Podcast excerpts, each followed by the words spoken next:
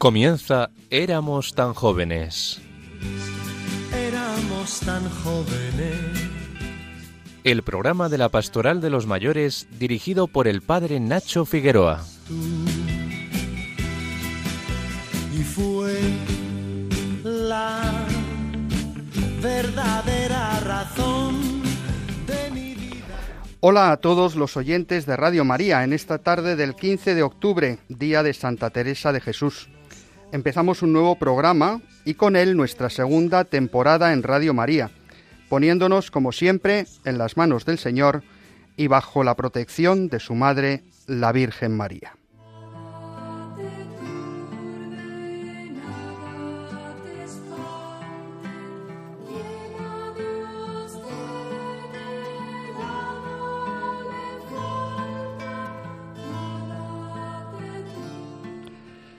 Como os prometíamos el programa anterior, hoy queremos hacernos eco del Encuentro Internacional de Mayores 2022 que organizado por Vida Ascendente hemos celebrado desde Fátima a Santiago de Compostela desde el 26 de septiembre al 1 de octubre, Día Internacional de las Personas Mayores.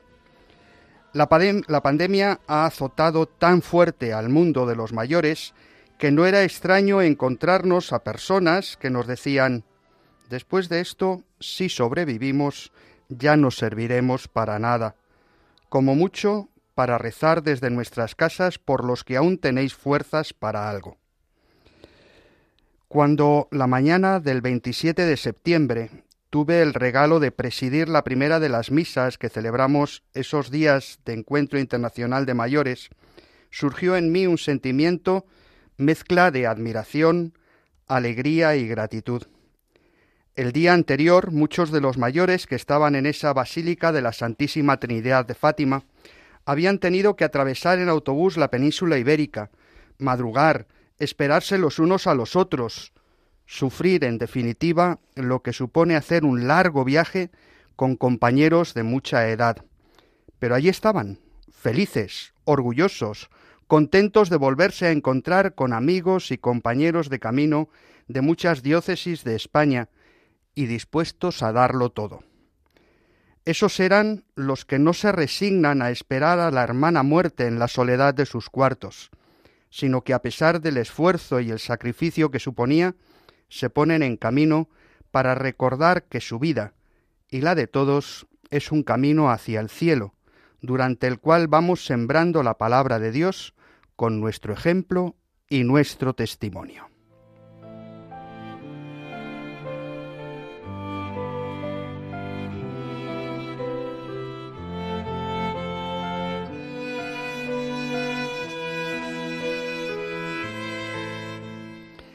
Ese pundonor evangélico del que hicieron gala los participantes en el encuentro y que caracteriza a tantos de nuestros oyentes, me hizo recordar un texto de Santa Teresa de Jesús, a quien hoy celebra la Iglesia, y aprovechamos para felicitar a todas las Teresas y a toda la familia carmelitana. Un texto que aparece en el libro de las moradas, lógicamente hablando de sus hermanas carmelitas. Lo que más me espanta de todo es que ya habéis visto los trabajos y aflicciones que han tenido por morirse, por gozar de nuestro Señor. Ahora es tan grande el deseo que tienen de servirle, y que por ellas sea alabado, y de aprovechar algún alma si pudieran, que no sólo no desean morirse, mas vivir muy muchos años padeciendo grandísimos trabajos por si pudiesen que fuese el Señor alabado por ellos, aunque fuese en cosa muy poca. Y si supiesen cierto que en saliendo el alma del cuerpo ha de gozar de Dios, no les hace al caso, ni pensar en la gloria que tienen los santos, no desean por entonces verse en ella, su gloria tienen puesta en si pudiesen ayudar en algo al crucificado en especial, cuando ven que es tan ofendido, y los pocos que hay que de veras miren por su honra, desasidos de todos los demás.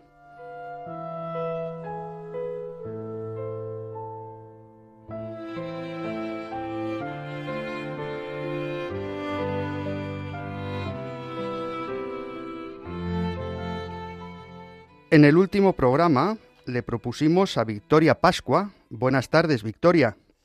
Hola, buenas tardes. Buenas tardes a todos. ¿Cómo estáis? Muy bien. Hola, Victoria. Hola. Me alegra saludaros. Y a Pues- todos nuestros clientes, por supuesto. Claro que sí. Le proponíamos a Victoria una especie de juego que consistía en recorrer los montes de Tierra Santa haciendo una especie de juego de la oca. Hoy comienza este recorrido. Jaime Tamarit, buenas tardes, Buenas tardes, Nacho. pondrá sus momentos musicales al servicio de esta experiencia vivida entre Fátima y Santiago. Nuestra hermana Clarisa, la hermana María Dolores López Mejías, continuará su recorrido por la vida y la espiritualidad de Santa Clara de Asís. Ana Marqués y Mercedes Montoya nos pondrán al día con las noticias de los mayores. Hemos invitado hoy a nuestro estudio a Marisol Tormo, presidenta de Vida Ascendente en Madrid. Buenas tardes, Marisol. Buenas tardes. Quien con Álvaro Medina, buenas tardes, Hola, buenas tardes. y los que estamos habitualmente en el estudio, conversaremos y recordaremos lo vivido estos días en el Encuentro Internacional de Mayores. Como los verdaderos protagonistas de nuestro programa sois vosotros, podéis mandar vuestros audios al WhatsApp 634 423 664 o al correo del programa éramos tan jóvenes arroba radiomaria.es. Y si no tenéis internet, recordad que nuestra dirección postal es Radio María, éramos tan jóvenes, Paseo de Lanceros 2, primera planta, 28024 Madrid. Estamos en Radio María, os habla el padre Nacho Figueroa y esto es Éramos tan jóvenes.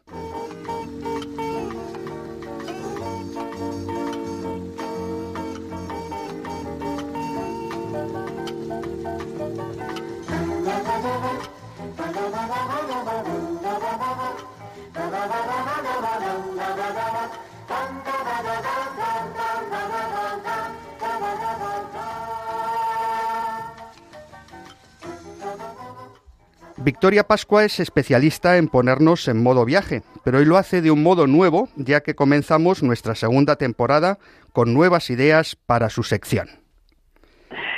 Buenas tardes nuevamente, queridos amigos. Efectivamente, Nacho, queremos que esta segunda temporada de Éramos tan jóvenes, nuestra sección de En modo viaje, sea un poquito más interactiva y un poco más divertida. Y como el programa pasado me proponías una especie de juego de la oca, saltando de monte a monte en Tierra Santa, yo te propongo que además todos nuestros oyentes puedan jugar con nosotros. ¿Qué te parece? O sea, que aceptas el envite y encima nos echas un órdago. ¿eh? Sí, claro, claro. ¿Cómo pueden nuestros oyentes participar en este juego? Pues mira, muy sencillo. Se trata de adivinar de qué monte vamos a hablar en el siguiente programa. Pero necesitarán alguna pista para adivinar el monte del que vamos a hablar el próximo día. Claro, claro, a lo largo del programa lo que haremos eh, será ir dando tres pistas eh, a lo largo de todo el programa para que vayan pensando, buscando en guías o en internet de qué, monte, de qué monte se trata. Si lo saben, pueden mandarnos un WhatsApp al número del programa 634-423-664. 634-423-664 y dejando su nombre y su contacto y, por supuesto, el número del monte del que se trata, del que creen que se trata. Qué divertido. Pues quede claro que hoy las pistas que damos son para el monte del que hablaremos el próximo programa, no del monte del que vamos a hablar hoy. Oye, Victoria, ¿y cómo podemos motivar a la participación en el juego? Pues mira, como los premios siempre ayudan entre los acertantes, haremos un sorteo con un premio muy especial. Prestil Peregrinaciones regalará un viaje de una semana a Tierra Santa a quien resulte ganador del sorteo que se hará entre todos los acertantes de la temporada. Y cuanta más participación, pues más posibilidades de ganar. Qué maravilla. Esto es importante que quede claro. Si sabemos el monte del que vamos a hablar en el próximo programa, podemos mandar en el plazo de cuatro días, los cuatro días posteriores a la emisión del programa, un mensaje de WhatsApp al número de programa 634-423-664, dejando su nombre, su contacto y el nombre del monte de Tierra Santa que creen que se trata. Aunque se mande más de un mensaje al programa, solo se optará a una participación en el sorteo. No vale mandar 20 mensajes de WhatsApp, ¿eh? Eh, porque no participarán 20 veces, sino una. Claro. Es decir, que si yo mando 10, ma- 10 mensajes mañana, solo tengo una opción en el concurso.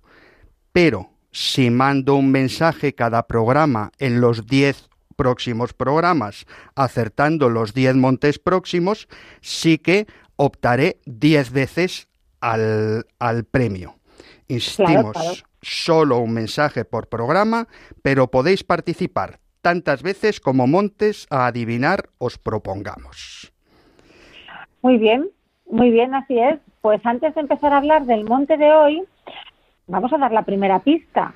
Venga, venga, Para- todos sacando papel, boli, apuntando la primera pista. Va, Es cuéntanos. de la tarde para ver de qué monte hablaremos la próxima semana. La pista es esta. Cuando se murió Herodes el Grande, este monte y la región en que se encuentra quedó en manos del virrey Filipo. Ajá, una pista interesante. Cuando se, muer- se muere Herodes el Grande, el reino se divide entre sus distintos hijos y Filipo, que es uno de sus hijos, le toca un territorio. En ese territorio está el monte del que vamos a hablar la próxima semana. Victoria, ¿y hoy dónde nos llevas? Bueno, pues hoy, como celebramos la fiesta de Santa Teresa de Jesús, vamos a hablar, como no puede ser de otra manera, del Monte Carmelo. El Monte Carmelo, más que un monte, es un gran macizo, una cordillera de 26 kilómetros de longitud y 550 metros de altura, en el punto más alto, que transcurre de norte a sur entre el Mediterráneo y el valle de Zabulón. La palabra Carmelo en hebreo, Karem, significa viñedo de Dios. Y lo cierto es que la Sagrada Escritura canta la fertilidad del lugar. Recordamos además que en sus inmediaciones se encontraron 25 esqueletos del llamado Paleanthropus palestinenses de hace unos 100.000 años. El Carmelo siempre tuvo envuelto, eh, siempre estuvo envuelto en un halo de misterio, incluso para los paganos. Los cananeos tenían en este monte altares para sus sacrificios a, a Baal, y de ahí que el profeta Elías les retase para ver quién era el auténtico Dios. Cuenta la leyenda que Pitágoras subió al Carmelo para conectar con el más allá y que Vespasiano, el que llegaría emperador romano, construyó el, y que construyó el Coliseo antes de empezar su campaña contra los judíos, que acabaría con la construcción del Templo de Jerusalén a manos de su hijo Tito, ofreció aquí sacrificios a los dioses romanos. O sea que los romanos, los cananeos, los profetas eh, de Israel, allí estuvieron y allí tuvieron sus cultos. Pero sabemos también que es importante para el cristianismo, incluso antes de la aparición de los carmelitas. Por supuesto. Ya en periodo bizantino, acabada- acabadas las persecuciones por parte de los romanos, muchos ermitaños se retiraban al Carmelo para vivir una vida de ascesis o penitencia. Se llegó a construir en el siglo VI un gran monasterio dedicado a Elías, pero con la invasión musulmana el lugar quedó arrasado. Tras las cruzadas, en el siglo XII, un grupo de templarios que querían imitar el modo de vida del profeta Elías se establecen allí, en el Carmelo. En 1214, San Alberto, patriarca de Jerusalén, aprueba su regla, naciendo así la orden carmelitana. En este primer monasterio situado en la ladera oriental del Carmelo y que aún hoy se puede visitar, estuvo San Simón Stock, sexto general de la orden, y que en 1251 tuvo en Cambridge una visión de la Virgen que le entregaba el escapulario. Este lugar, llamado Mujaka, será el germen de la Orden del Carmelo.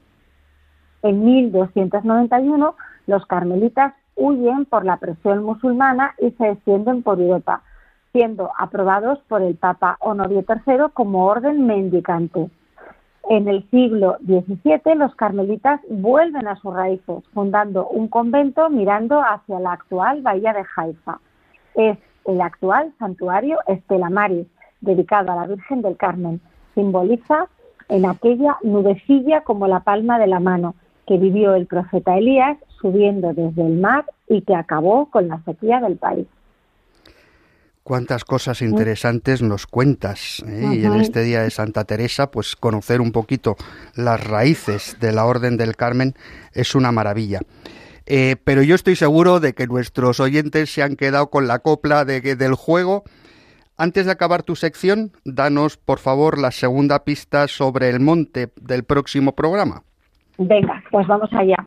La primera pista era histórica a la muerte de Herodes, ese monte quedó en manos de su hijo Filipo y la segunda es topográfica. En él nacen tres ríos que serán afluentes del Jordán. Pues con eso nos quedamos. Segunda pista. Tres manantiales, tres ríos que nacen en ese monte y que serán afluentes del Jordán. Pues despedimos la sección, pero no te despedimos a ti, porque seguirás con nosotros todo el programa para seguir comentando esa, ese encuentro internacional de mayores en el que tanto has tenido que ver. Claro que sí, claro que sí. Hasta luego entonces. Hasta ahora.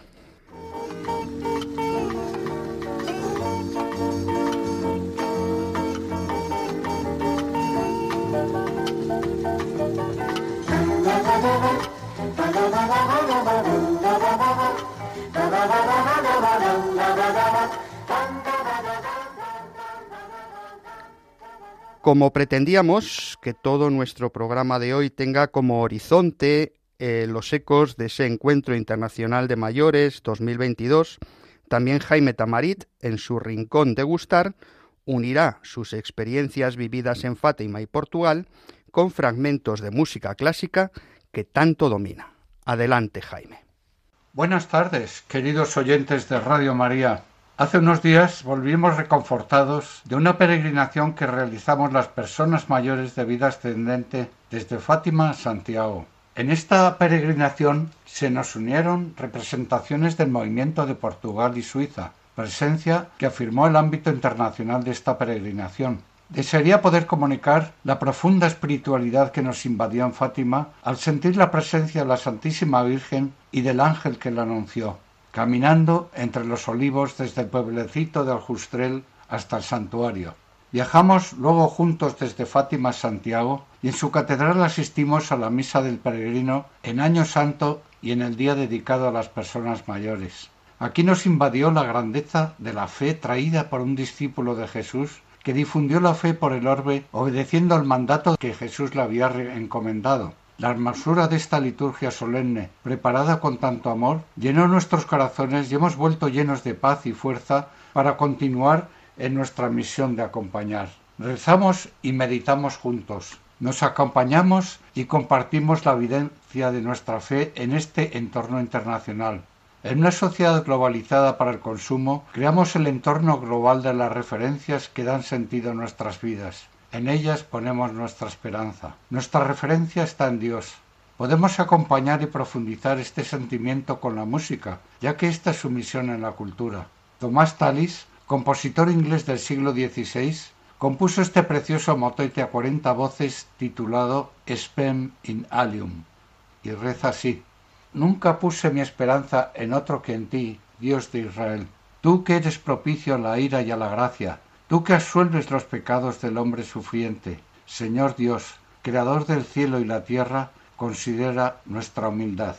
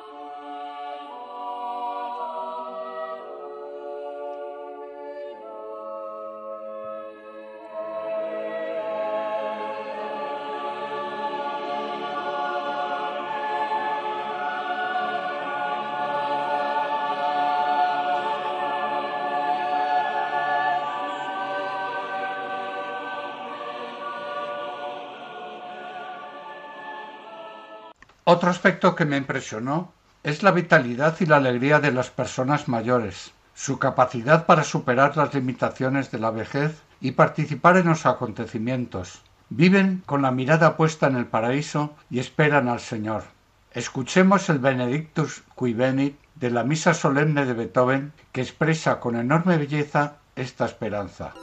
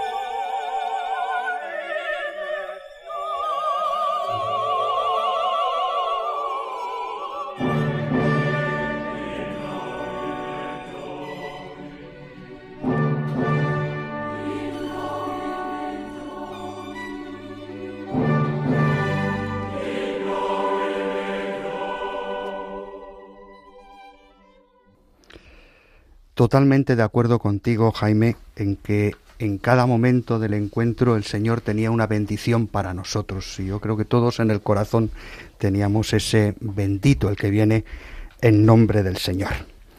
Escuchamos ahora las noticias de los mayores contadas por Mercedes Montoya y Ana Márquez.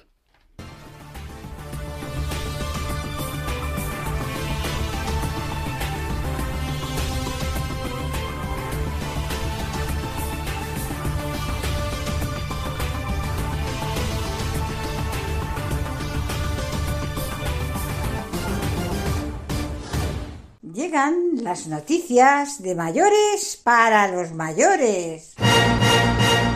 Vivir la vejez en soledad es el gran temor de casi la mitad de los españoles, junto con los problemas de movilidad, salud, falta de recursos económicos y no tener una pensión. Con motivo del Día Internacional de las Personas Mayores, se daban a conocer las conclusiones del informe en el que revelan que el 48% de los españoles teme estar solo al hacerse mayor. Además, aunque un 44% cree que el soporte de la familia a los mayores es fuerte en España, un 27% afirma que es responsabilidad de cada uno garantizar su calidad de vida durante este periodo. En concreto, las principales preocupaciones de los españoles ante una futura vejez son los problemas de movilidad, la salud y la falta de recursos económicos, seguidos de la posibilidad de no contar con una pensión de jubilación y de sufrir soledad. Descubren que el colesterol malo tiene una asociación muy débil con las enfermedades cardíacas. La salud es nuestro activo más valioso y por ello debemos estar muy pendientes de ella. Investigadores de la Universidad de Brigham Young en Estados Unidos y de Nueva Gales del Sur en Australia han evidenciado que el colesterol LDL, también conocido como malo, por sí solo tiene una asociación muy débil con la enfermedad cardíaca y el ictus. La presión arterial alta, la obesidad, el tabaquismo y el nivel alto de azúcar en la sangre son los principales impulsores de las enfermedades cardíacas. El colesterol es un espectador inocente y las grasas saturadas en la dieta han sido demonizadas inmerecidamente, han enfatizado.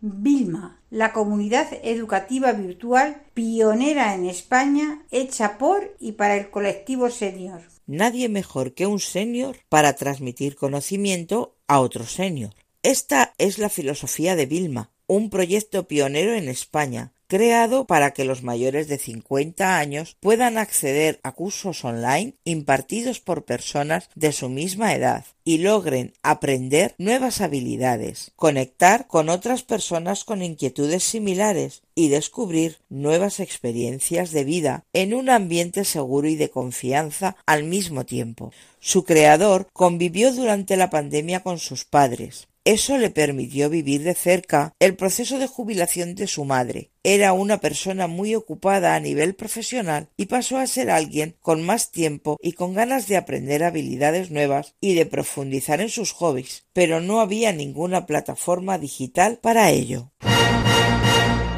diseñan un material cerámico que regenera huesos, podrían elaborarse implantes permanentes que faciliten la formación de nuevo tejido óseo. Un equipo de investigación de la Universidad de Sevilla ha diseñado un material cerámico para construir prótesis que regeneren huesos. En concreto, los expertos proponen como novedad un método de fabricación con carbono en formas de micropartículas de grafito. De la combinación de ambos materiales se obtiene una estructura cristalina extremadamente dura, alúmina porosa. Con este material podrían elaborarse implantes permanentes que faciliten la formación de nuevo tejido óseo. De esta forma, se presenta como un tratamiento alternativo de roturas y fisuras de huesos.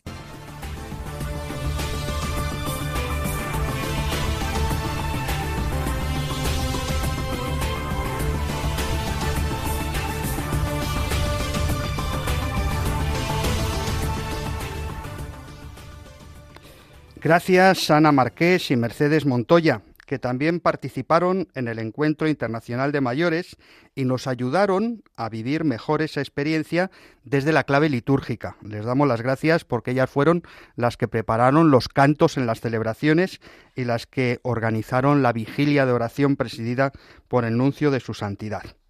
Estamos en Éramos tan jóvenes y podéis enviarnos vuestros mensajes al WhatsApp con el número 634 423 664.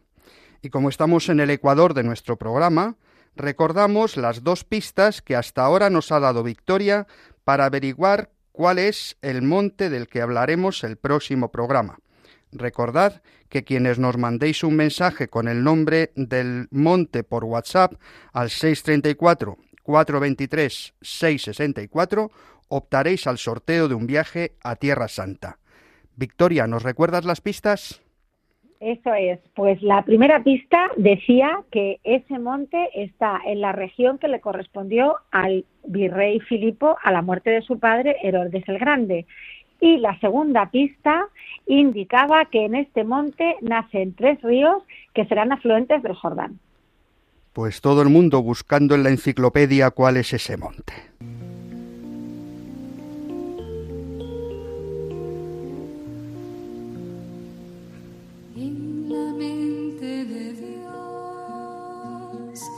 en su designio de amor estabas presente.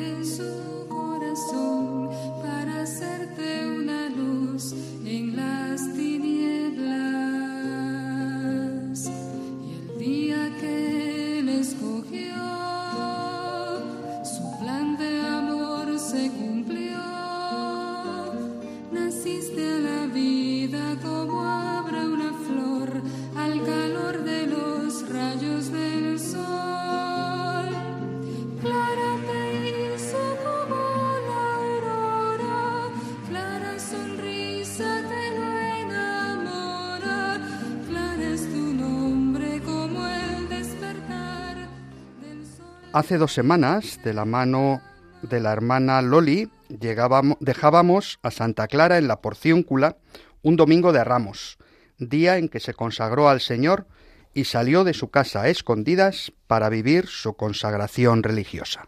Buenas tardes a todos.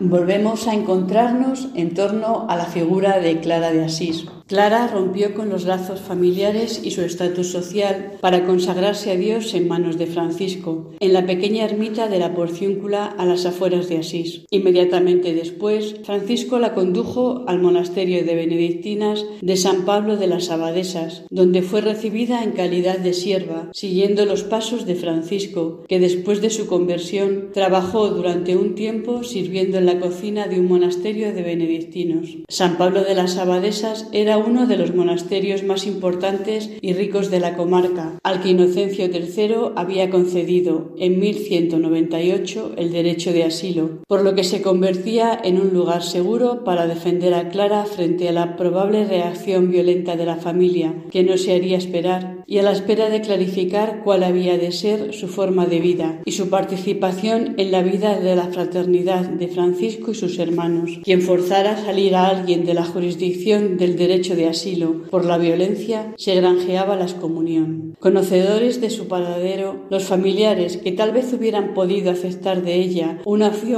por la vida monástica conforme a su condición de joven de la nobleza, consideraron una bajeza inaceptable, una vileza indigna de su linaje y sin precedentes en toda la comarca, nos dirá su biógrafo, su opción penitencial y de pobreza absoluta, y quisieron sacarla por la fuerza del monasterio una vez que los halagos y promesas no lograron convencerla. No consiguieron sus pretensiones, tanto por la firme resistencia de Clara, que agarrándose a los manteles del altar y descubriendo la cabeza tonsurada, mostró que se había consagrado a Dios, como por el derecho de asilo de que gozaba el monasterio.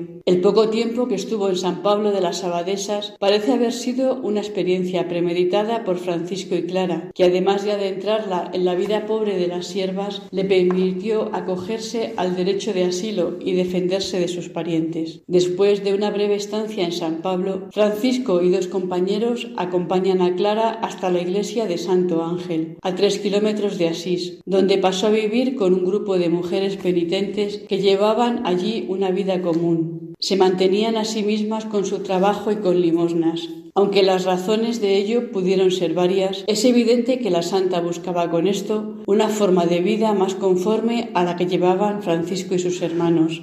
Estando en Santo Ángel, se le unió su hermana Catalina, a la que Francisco dará el nombre de Inés, quien hubo de mantener con sus familiares una lucha aún más dura que la de nuestra santa. No tardaron en unirse a las dos hermanas algunas otras compañeras. Pocas fechas más tarde, el grupo se estableció en la ermita de San Damián, que Francisco había conseguido para ellas del obispo, y probablemente de inmediato recibieron del santo la forma vite, la forma de vida, cuyo texto ha llegado hasta nosotros inserto en la regla de Santa Clara, donde la santa la transcribe junto con la última voluntad de Francisco para ella y sus hermanas y considerando el bienaventurado Padre Francisco, que no temeríamos pobreza alguna, ni trabajo, ni tribulación, ni afrenta, ni desprecio del mundo, sino que al contrario todas estas cosas las tendríamos por grandes delicias, movido a piedad, escribió para nosotras la forma de vida en estos términos ya que por divina inspiración os habéis hecho hijas y esclavas del Altísimo y Sumo Dios, Padre Celestial, y os habéis desposado con el Espíritu Santo, eligiendo vivir según la perfección del Santo Evangelio, quiero y prometo dispensaros siempre por mí mismo y por medio de mis hermanos y como a ellos un amoroso cuidado y una especial solicitud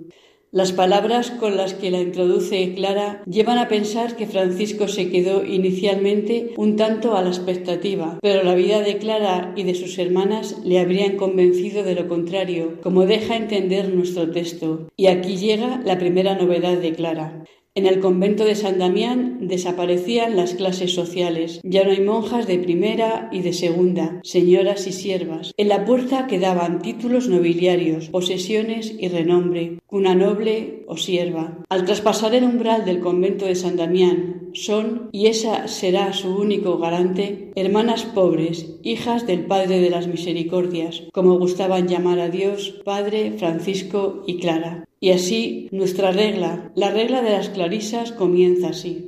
La forma de vida de la Orden de las Hermanas Pobres, forma que el bienaventurado Francisco instituyó, es esta. Guardar el santo Evangelio de nuestro Señor Jesucristo, viviendo en obediencia, sin propio y en castidad.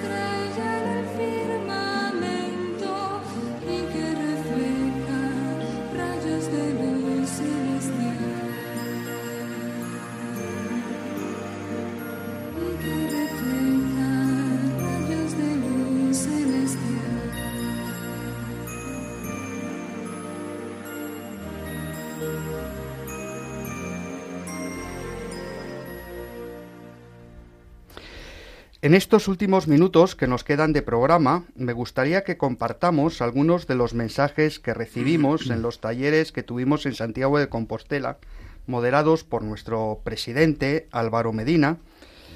Testigos, testigo de los mismos fue también Marisol Tormo, que es presidenta de Vida Ascendente en la Archidiócesis de Madrid, y también estuvo por allí ocupándose de que todo estuviera en orden Victoria Pascua, y a un servidor le tocó pasar el micro inalámbrico a los que quisieron intervenir en los diálogos. A Jaime le tocó grabar el vídeo ¿eh? para que todos podamos eh, disfrutar de las ponencias. Así que una buena parte del equipo estamos para compartir este ratito. Marisol, que no has hablado todavía, cuéntanos tus impresiones o las impresiones que hayas recibido de los participantes en el encuentro. Pues las impresiones son muy, muy positivas. La gente, es verdad que hizo un esfuerzo porque eran muchos kilómetros, mucho tiempo sentados en el autobús, pero luego lo disfrutamos muchísimo. Vivimos nuestra fe muy intensamente y también nuestros momentos de esparcimiento, que también los vivimos a tope. Y toda la gente a la vuelta estaba contentísima y, bueno, dispuestos a seguir participando porque lo pasó realmente bien.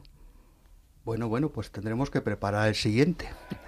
Eh, tres fueron los ponentes en los talleres, Monseñor José Mazuelos, obispo de Canarias y presidente de la Subcomisión de Familia y Defensa de la Vida de la Conferencia Episcopal, que nos habló de los abuelos transmisores de la fe en la familia. La segunda comunicación estuvo a cargo de Luis Manuel Romero, director de la Comisión de Laicos de la Conferencia Episcopal Española, que nos habló de los mayores agentes de nueva evangelización. Y en tercer lugar intervino el responsable del Departamento de Pastoral de las Personas Mayores del Dicasterio de Laicos, Familia y Vida, Vittorio Celso, que vino desde el Vaticano y nos habló de la pandemia de la soledad. Álvaro, si tuvieses que resumir estas magníficas intervenciones en una frase, ¿qué nos dirías? Pues diría tres cosas, que no sé cuál es más importante, yo creo que las tres son iguales por, por igual de importantes. La primera es que nos dieron un baño de realismo, nos pusieron delante de los ojos la realidad del mayor hoy, en la sociedad y como agentes y responsables de la transmisión de la fe en la familia, importantísimo. Como agentes de nueva evangelización, que parece un contrasentido cuando se habla de mayores, pero fue una ponencia extraordinaria.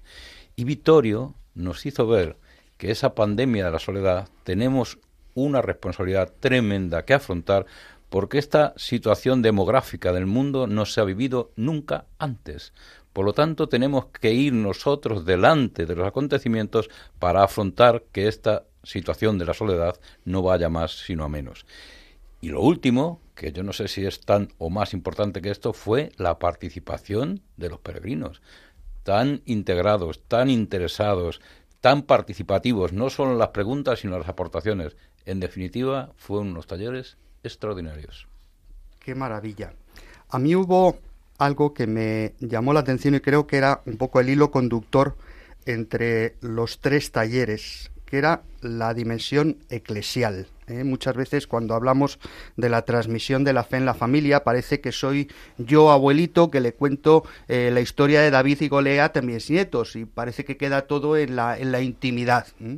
Eh, la realidad nos dice que la evangelización, la misión, la transmisión de la fe se hace solo en iglesia. No soy yo el que evangeliza, es la iglesia la que evangeliza y por tanto yo formo parte de esa iglesia. Eh, Jaime, vivimos un acontecimiento eclesial. ¿Qué sensaciones tuviste? Pues yo tengo una sensación que coincide con las impresiones que nos ha comunicado Álvaro. Aprendí mucho. Y sobre todo aprendí a conocer al mayor desde la experiencia de los responsables de la pastoral del mayor, ¿no? en las que estamos tan, tan involucrados.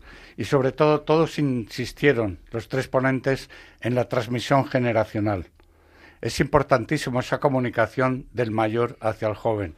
En una sociedad en que vivimos una sociedad del individualismo en el que se han perdido las referencias. Somos nosotros los que tenemos que restablecerlas. Ciertamente la dimensión espiritual es algo cada vez menos tangible eh, menos explícito en nuestra sociedad, en el mundo en el que nos ha tocado vivir. Eh, decía eh, Monseñor Mazuelos que cuando perdemos el gusto o perdemos el olfato, enseguida nos damos cuenta, pero en cambio cuando perdemos la dimensión espiritual, no solo no nos damos cuenta, sino que nos acostumbramos a vivir sin Dios. ¿Qué pueden decir los abuelos en esta realidad, en esta dimensión? Pues que es imposible razonar si no se tiene en cuenta todos los factores que componen la realidad. Y por lo tanto, una sociedad que no tiene en cuenta a Dios no puede razonar. Es imprescindible tener conciencia clara de la presencia de Dios entre nosotros. Sin duda. Oye, ¿y cómo se transmite la fe en la familia Marisol? Tú que eres abuela y bisabuela. Cuéntanos. Pues yo creo que se transmite de muchísimas maneras, pero se debe de transmitir, a mi modo de ver, con muchísima alegría y sobre todo que la gente que está a tu alrededor vea que lo que tú estás haciendo, que lo que tú crees es fantástico para ti y para los que están cerca de ti. Porque yo, que me gusta mucho eso de la intergeneracional, porque yo tengo muchísimo contacto con mis nietos, creo que los mayores mm, unen muchísimo a la familia. Y yo tengo la experiencia de que mis nietos les encanta estar en familia. Y de hecho dicen ellos que cuando yo no esté, ellos tienen que seguir con esa forma de unirnos y de estar. Yo no sé si eso es hablar de Dios, pero a mí me parece que sí. ¿No? Porque cuando tú hablas de Dios, hablas de unidad, de entrega, de familiaridad, ¿no? De sacrificio también. Porque para que todos se unan, tú tienes que poner la mesa, quitarle la tabla, quitarla así, eh, pero lo haces tan a gusto, estás tan bien con ellos, y luego cuando se van dices, madre mía, hasta que recoge. Pero no tengo prisa, porque ya tengo la necesidad de que estén conmigo, aunque yo tenga que trabajar un poquito más. Y estoy tan contenta, y eso de que mi bisnieta diga a su madre, oye, Pedro, que es su, su pareja, a la niña le gusta mucho venir a esta casa. Pues yo creo que la casa está impregnada de Dios. Y si no, que se lo digan a mis nietos, que dicen, abuela, si es que todo habla de Dios, pues claro. Pues yo creo, pero sobre todo con alegría. A mí me parece que la alegría es fundamental. La alegría es la mejor consejera para hablar de Dios. Decía Luis Manuel Romero en su intervención, voy a leer literalmente el párrafo porque creo que es muy iluminador. Si quieres hacerte a la mar con tus seres queridos, no empieces por buscar madera, cortar tablas o, distribuir el trabajo. Empieza primero por transmitir el anhelo del mar libre y ancho. Es necesario tener claro el objetivo. Es fundamental porque va a determinar los pasos que debemos ir dando. Nuestro horizonte se encuentra recogido en el mandato de Jesús a sus discípulos. Id al mundo entero y proclamad el Evangelio a toda la creación. ¿Cómo nos ponemos a navegar, Jaime? Pues nuestra misión es la evangelización y el barco de esta historia representa a las herramientas que vamos a necesitar para cumplir nuestra misión. A los mayores nos toca evangelizar en una sociedad en la que ha aumentado la esperanza de vida. En Europa hemos pasado de ser un 16% a un 30% el porcentaje de mayores en la sociedad en los últimos años. Como dice el Papa Francisco, la pirámide demográfica se ha invertido. Ahora no se apoyan los jóvenes, sino en los mayores. Qué maravilla.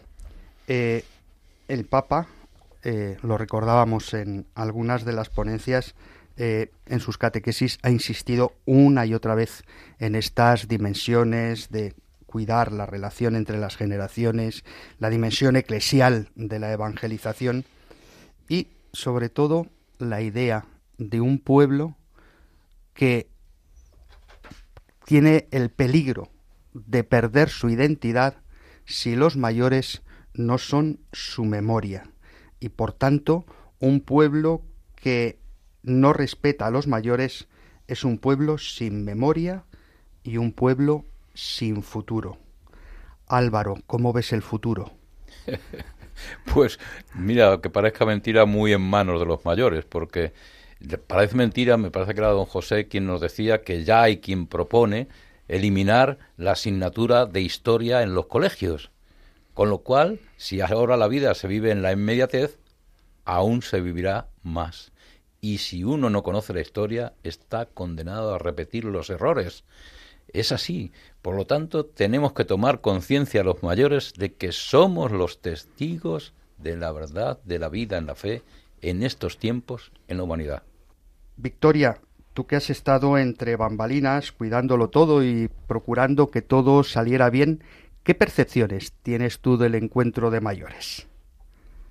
Pues mira, eh, fue muy, muy emocionante. Tú sabes que lógicamente estuvimos preparando esto durante un año, o prácticamente un año, con muchísima ilusión, pero de verdad que ese momento cuando lo ves real, cuando, cuando llegas y ves en, nuestro, en nuestro primer encuentro, en nuestro primer momento en Fátima, en el llegar la gente cansada pero pero contenta con la ilusión y después ver sus ojos y sus caras eh, compartiendo las celebraciones el, el, rosario de las antorchas mm, bueno era un todos juntos un todos juntos que era realmente emocionante y de ahí el camino hacia Santiago y lo que luego vivimos lógicamente en, en Santiago. Para mí fue muy, muy emocionante, muy entrañable y sobre todo eso, todo lo que te aportan, lo que nos aportáis las personas mayores.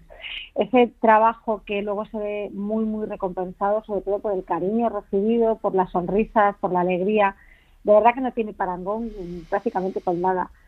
Y, bueno, para mí en esa tarde de, de, de estas ponencias tan interesantes, de vuestros talleres que estuve escuchando, la verdad que aprendí muchísimo. Fueron unos ponentes de excepción y, y, además trasladaron un mensaje muy muy claro, muy alto que todo el mundo todo el mundo comprendió y luego eso la gran participación. Yo vi salir de verdad a la gente muy plena y muy feliz, así que para mí muchas gracias, muy grato, muy grato, la mejor la mejor recompensa. Última frase de 15 segundos para cada uno. Álvaro. Victoria, ojalá veas en los mayores la ilusión de llegar a serlo tú también, que veas en nosotros la alegría de serlo. Ojalá que sí.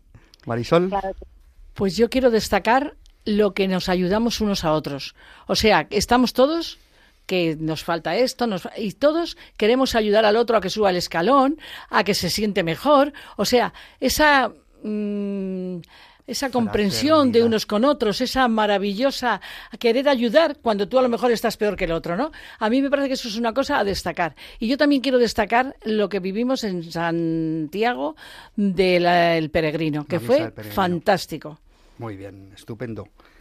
Resumen de 15 segundos. Bueno, yo quería destacar sobre todo algo que me impresionó de Vittorio Excelso, las pautas que nos dio de que hay que reinventar la vejez hay que reinventar la vejez con la revolución de la ternura y la oración. y luego otra frase de José Mazuelos del Obispo que nos decía, vivimos una sociedad individualista donde el existir determina el ser. Eso me parece que es algo de una profundidad porque va contra la naturaleza. Seguiremos pensando sobre esta idea.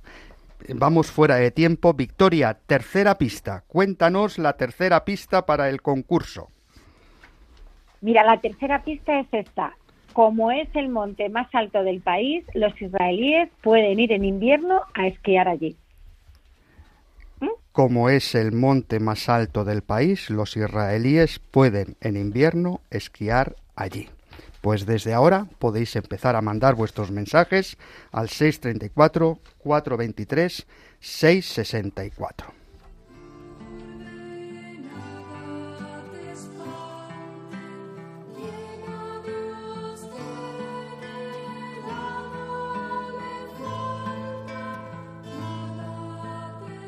Nos despedimos de toda la audiencia felicitando a todas las que llevan el nombre de Teresa y a toda la familia carmelitana. Ya sabéis que podéis volver a escuchar este espacio buscando en los podcasts de la web de Radio María por el nombre de nuestro espacio Éramos tan jóvenes. Agradecemos su colaboración a Marisol Tormo, a la hermana Loli López, a Victoria Pascua, a Álvaro Medina, a Ana Marqués, a Mercedes Montoya y a Jaime Tamarit. Estuvo en el control Juanma González y se despide de todos el padre Nacho Figueroa.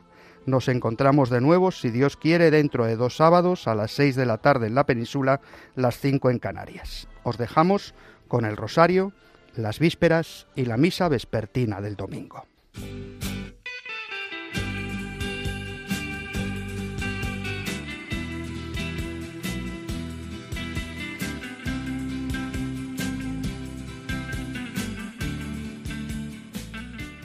Y así termina Éramos tan jóvenes. Éramos tan jóvenes. El programa de la Pastoral de los Mayores dirigido por el padre Nacho Figueroa.